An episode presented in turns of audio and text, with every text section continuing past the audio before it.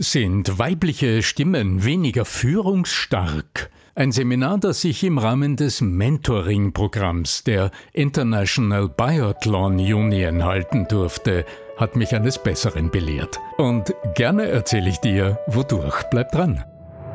Der Ton macht die Musik. Der Podcast über die Macht der Stimme im Business. Mit Arno Fischbacher und Andreas Giermeier. Für alle Stimmbesitzer, die gerne Stimmbenutzer werden wollen.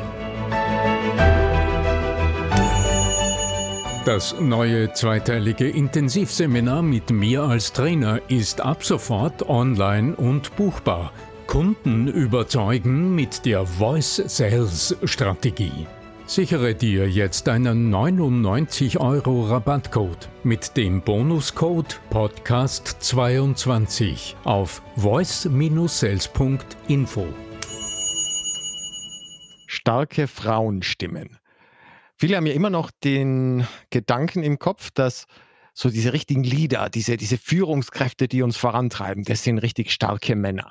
Nicht nur bei Wiki war das schon falsch, sondern auch in der Realität zeigt sich immer mehr, dass Frauen auch in Führungspositionen kommen. Gerade kürzlich hat es äh, einen ziemlichen Aufruhr gegeben, weil die altehrwürdige Organisation Ski Austria, also der österreichische Skiverband, jetzt endlich auch eine weibliche Präsidentin hat. Roswitha Stadlober ist ihr Name. Und lieber Arno Fischbacher, erstmal äh, ein herzliches Servus in deine Richtung. Und du hattest ja kürzlich tatsächlich die Ehre, bei einem ähm, vergleichbaren Verband, nämlich bei den Biathleten, dich zu engagieren. Erzähl mal ein bisschen, was da passiert ist und warum wir jetzt heute über die Stärke der Stimmen der Frauen sprechen. Äh, ja, es mag, äh, mag ein bisschen eigenartig klingen für die einen oder anderen von euch, die mich persönlich kennen, die dann wissen, dass ich seit, äh, ich glaube, seit 40 Jahren nicht mehr auf Skien gestanden bin. Allerdings äh, beim Schießen, ich habe es ausprobiert, war ich gar nicht so untalentiert. Äh, allerdings geht das ja im Training mit Laser bei den Biathleten, habe ich festgestellt. Aber kurz einmal, um was geht's?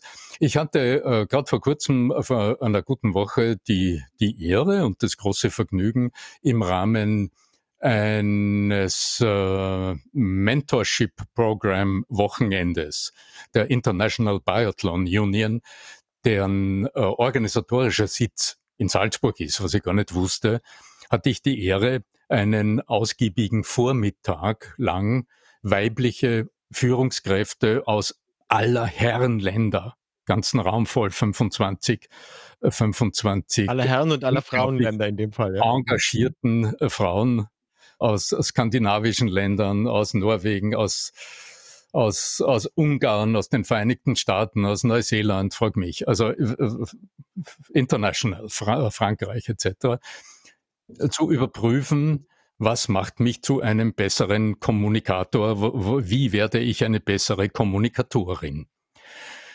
She Skills Global ist die Organisation, die hier mit am Werk war und das Programm ähm, äh, ausrichtet. Ein acht Monate Programm, She kills global? She skills. She skills. also das Motto dieses amerikanischen. Okay, weil sonst das kann man ja richtig verstehen, so wenn die, die Frau, she, skill, she kills uh, worldwide, ja. She skills global. Ja, witzig. Auf deren Webseite liest du A World Where Talent Has No Gender. Schönes Motto.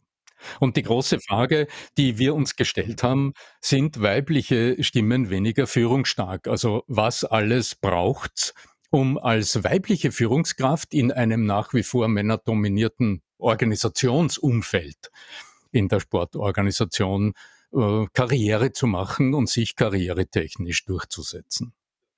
Äh, war eine interessante Aufgabe für mich auch, weil es natürlich äh, in englischer Sprache lief war äh, eine, eine sehr, sehr herausfordernde und sehr interessante Arbeit. Also es war sehr interessant für mich hineinzuhören.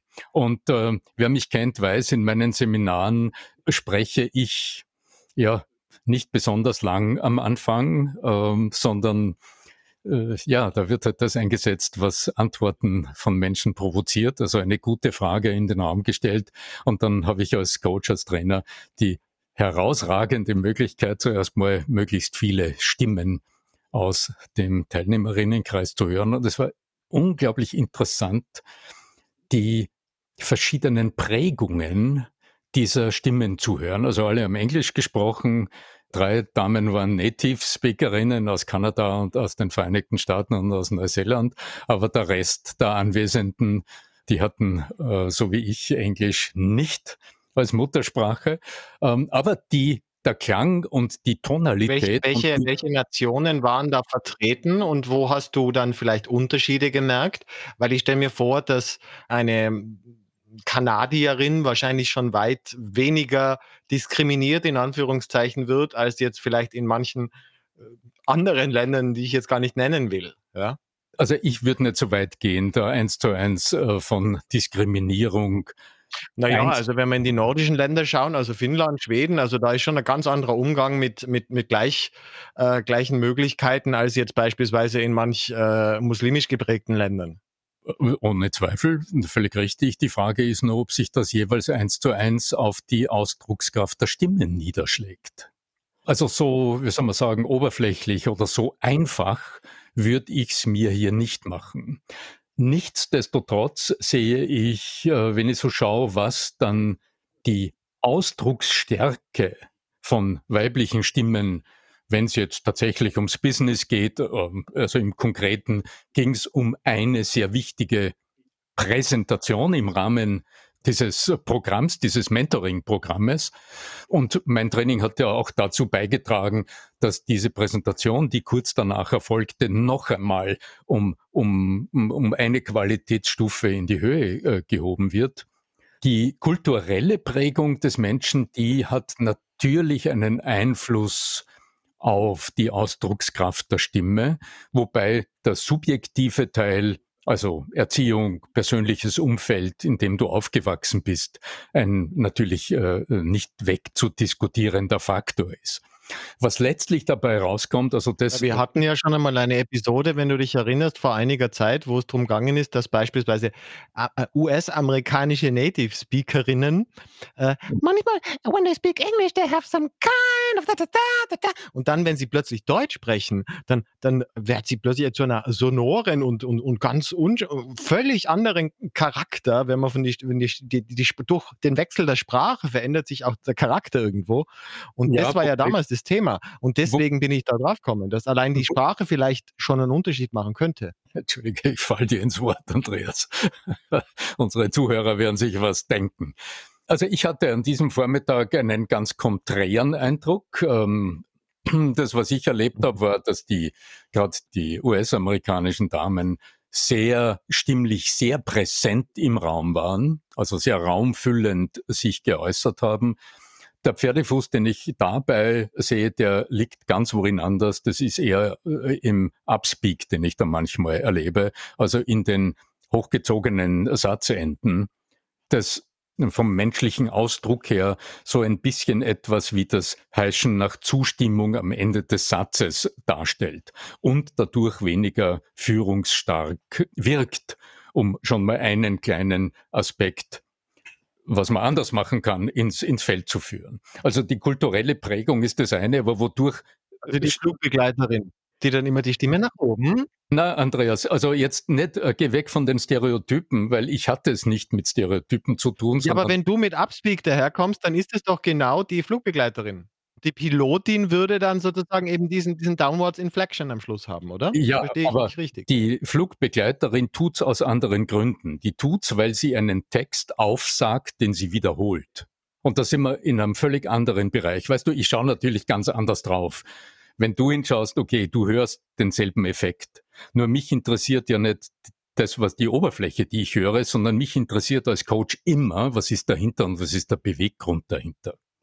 Wenn du jetzt meine Damen präsentieren gehört hast. Und im Rahmen von Gruppenarbeiten haben die das ja getan, in Teams, auch in diesen Teams, äh, in denen sie jetzt schon seit acht Monaten zusammenarbeiten, was besonders gute Ergebnisse auch äh, ganz kurzfristig erlaubt hat, ähm, habe ich festgestellt, dass auch beim Präsentieren natürlich dieses das Satzende nicht wirklich abschicken, also nicht in Resonanz gehen zu den Zuhörern, nicht zuhören während des Sprechens, dass das ein internationales Phänomen ist. Also das gilt für alle Nationen und für Männlein und Weiblein gleich, weil im Angesicht des Publikums das nicht reagiert, das stumm bleibt, Sprechdruck im Menschen erzeugt und dieser Sprechdruck bewegt, äh, macht die Pausen viel zu kurz und jetzt, also dann äh, äh kommt zu diesem Effekt, den du gesprochen hast. Wenn ich von Upspeak spreche, dann meine ich das durchaus im ganz normalen äh, Dialog, also im ganz normalen Gespräch.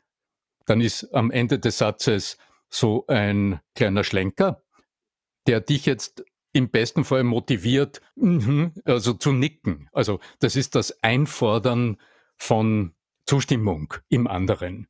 Und diese Art von Upspeak, so fasse ich den englischen Begriff Upspeak, über den in den Vereinigten Staaten vor einiger Zeit im Zuge der Gender-Diskussion heftigst diskutiert wurde. So meine ich den. Dieses ein bisschen unsicher heischen nach finden Sie das eher auch richtig, was ich sage? Ja? Und das ist natürlich nicht ist ja, das, das, treibt sich ja dann noch ins, ins Maximum, wenn dann Menschen tatsächlich mit diesen typisch, auch im, im englischen Sprachraum, mit diesem isn't it oder right oder, oder diese, dieses am Ende. Also, auf, auf Deutsch gibt es ja bei den Vorarlbergen oder. Richtig, ja? genau. Das sind also Feedback-Verstärker, die dich als Redner, als Rednerin natürlich nicht führungsstärker machen, weil das drückt eine gewisse innere Abhängigkeit von deinem positiven Feedback. Unsicherheit, ja. Und ja, oder ja, Unsicherheit oder einfach dieses immer die positive Bestätigung von außen benötigen. Und das ist nicht gerade das, was führungsstarke Menschen auszeichnet. So, also kulturelle Prägung. Aber das, was, ähm, was dir wahrscheinlich, wenn du in so einem Raum jetzt eine ganze Reihe von Frauen äh, sprechen hörst, was dir wahrscheinlich als allererstes entgegenkommt, das ist, wie viel Raum nehmen sich Menschen beim Sprechen. Und das hörst du und das siehst du. Also da spielt jetzt die Stimme als hörbarer Ausdruck der Körpersprache eine große Rolle. Denn wenn du dir für dich selbst gestisch weniger Raum nimmst, wenn du also in Gesellschaft mit anderen dir weniger Raum zugestehst, dann klingt deine Stimme auch so und dann wird deine Stimme nie raumgreifend, raumfüllend klingen. Und das war der allererste Eindruck, den ich auch hier gewonnen hatte. Und das erlaubte eine klare Einteilung im Grunde in zwei Gruppen von Menschen, die, die durch ihre persönliche Genese, also durch die Art, wie sie aufgewachsen sind, wie sie bisher ihr Leben gestaltet haben und durch ihr Umfeld, gewohnt sind, sich den Raum zu nehmen, die dringen stimmlich eher durch und die anderen, und im deutschsprachigen Raum ist das ein, ja, äh, ein sehr oft gehörtes Phänomen. Das sind die Stimmen, die dann schon versuchen, sich durchzusetzen, aber wo dann der Verstand sagt, jetzt musst du lauter sprechen, woraus eine Spur zu viel Druck entsteht und die Stimme dadurch weniger angenehm wird, eine Spur höher wird, ein bisschen enger wird, ein wenig schneidend im schlimmsten Fall und dadurch weniger angenehm und dadurch natürlich wieder weniger führungsstark klingt. Das neue zweiteilige Intensivseminar mit mir als Trainer ist ab sofort online und buchbar. Kunden überzeugen mit der Voice Sales Strategie. Sichere dir jetzt einen 99 Euro Rabattcode mit dem Bonuscode Podcast22 auf voice-sales.info. Das Selbstverständnis, also das, wie verstehe ich mich in meiner Rolle im Moment, das Rollenbewusstsein im Moment des Sprechens, das Selbstverständnis, das ist ein weiterer Punkt, über den wir in diesem Vormittag diskutiert haben. Und äh, ganz praktisch gesehen, das äußert sich zum Beispiel in der Art und Weise, wie du vor Menschen hintrittst wie du dir erlaubst, mhm. deine Präsenz im Raum zu gestalten, noch bevor du überhaupt dein erstes Wort sagst. Oder ob du, wie du es meistens siehst, Menschen einfach auftreten, weil äh, beim Präsentieren geht man halt noch vor, um etwas zu sagen und kaum hast du den Punkt erreicht, wo du sprechen willst, beginnt es schon zu sprudeln und wieder hast du quasi einen Minuspunkt jetzt auf der Skala der Wirksamkeit und der Führungskraft. Also Körperbewusstsein entwickeln und verstehen, in welch höchstem Ausmaß deine stimmliche Wirkung von deinem Körperbewusstsein, von deiner Fähigkeit, dich selbst spürend zu erleben, abhängt. Das ist der erste Schritt, wie mächtig fühlen darfst du dich? Ja, also wie viel Erlaubnis gibst du dir? Darf ich mich mächtig und groß und erhaben fühlen? Darf ich diesen ganzen Raum für mich in Anspruch nehmen? Wäre so ein Punkt als Mitnahmeartikel aus, aus so einem Vormittag, aber vielleicht auch aus dieser Episode. Die eigene Rolle prüfen, in der ich mich wiederfinde. Ja, spreche ich eher mädchenhaft? Wie Ist würde einer handeln, der? Oder wie würde ein Nee handeln, die? Das finde ich immer ganz gut, weil viele noch nicht dazu in der Lage sind, äh, diese, diese Persona äh, schon zu leben. Aber dann habe ich immer noch die Möglichkeit, mir sozusagen eigene Spiegelneuronen zu verschaffen, indem ich mir einfach vorstelle, wie würde eine Person, die in genau dieser Rolle brilliert, handeln? Wie würde diese klingen? Und mhm. dann mich Schritt für Schritt an dieses für mich selbst gestellte Optimum annähern. Und dann würde ich mal so einen Coach wie dich nehmen, der mir da hilft. Ja. Handkuss, Andreas, danke. Ja, äh, diese Vorstellungskraft, das ist ja was, was ich auch aus meinen Erfahrungen im Theater mitnehme. Die Vorstellung führt den Körper und der Körper führt die Stimme. Also allein die Vorstellungskraft, also wer jemals mit mir gearbeitet hat, weiß, dass das Grundverständnis heißt, wie du sitzt oder stehst, so klingst du. Also allein die Vorstellung, du stündest auf einem schwankenden Bootssteg oder du stündest auf so einem Stand-up-Paddelteil und willst nicht ins Wasser fallen, die führt deinen Körper automatisch in Balance. Da musst du gar nicht wissen, wie Balance funktioniert und welche Muskeln beteiligt sind. In dem Moment auch gewinnt deine Stimme an Kraft und Stärke. Also die Frage, sind weibliche Stimmen, sind Frauenstimmen weniger führungsstark? Die wurden von allen Beteiligten diesem schönen Vormittag im heißen Salzburg negativ beschieden. Und es war ganz klar, wie heißt es auf der Webseite von She Skills Global, a world where talent has no gender. Das ist das Optimum, das es anzustreben gilt. Ja. In diesem Sinne, lieber Arno Fischbacher, du Held der Frauen und Männer und was auch immer noch sich dir in den Weg stellt. Du zeigst allen, dass sie alle die Möglichkeit haben, zu einer kräftigen und starken Stimme zu gelangen, sodass sie gehört werden können. Ja? Und es gibt jetzt bei dir auch als Möglichkeit in deiner Akademie und äh, mit ganz, ganz geringen Zust äh, Eintrittskriterien, sage ich mal, unter akademie.arno-fischbacher.com. Schaut mal hin, das lohnt sich. Ja, danke, Andreas, für den Hinweis. Ich war jedenfalls unglaublich stolz auf äh, meine Teilnehmerinnen-Schar an jen, jenem Samstagvormittag im heißen Salzburg, mit welcher Konsequenz und mit welcher Brillanz sie das, worüber wir diskutiert haben, was wir so experimentiert haben, dann in ihren äh, Präsentationen umgesetzt haben. War grandios zu sehen. Und ich bin sicher, die Biathlon-Welt, die ich bisher noch nie so wirklich aufmerksam verfolgt habe, die wird in relativ rascher, kurzer Zeit also sehr viele weibliche Führungskräfte gewinnen. Ja, in diesem Sinne, ich mag euch zurufen, möge die Macht der Stimme mit euch sein, ob Männlein oder Weiblein, euer Arno Fischbacher.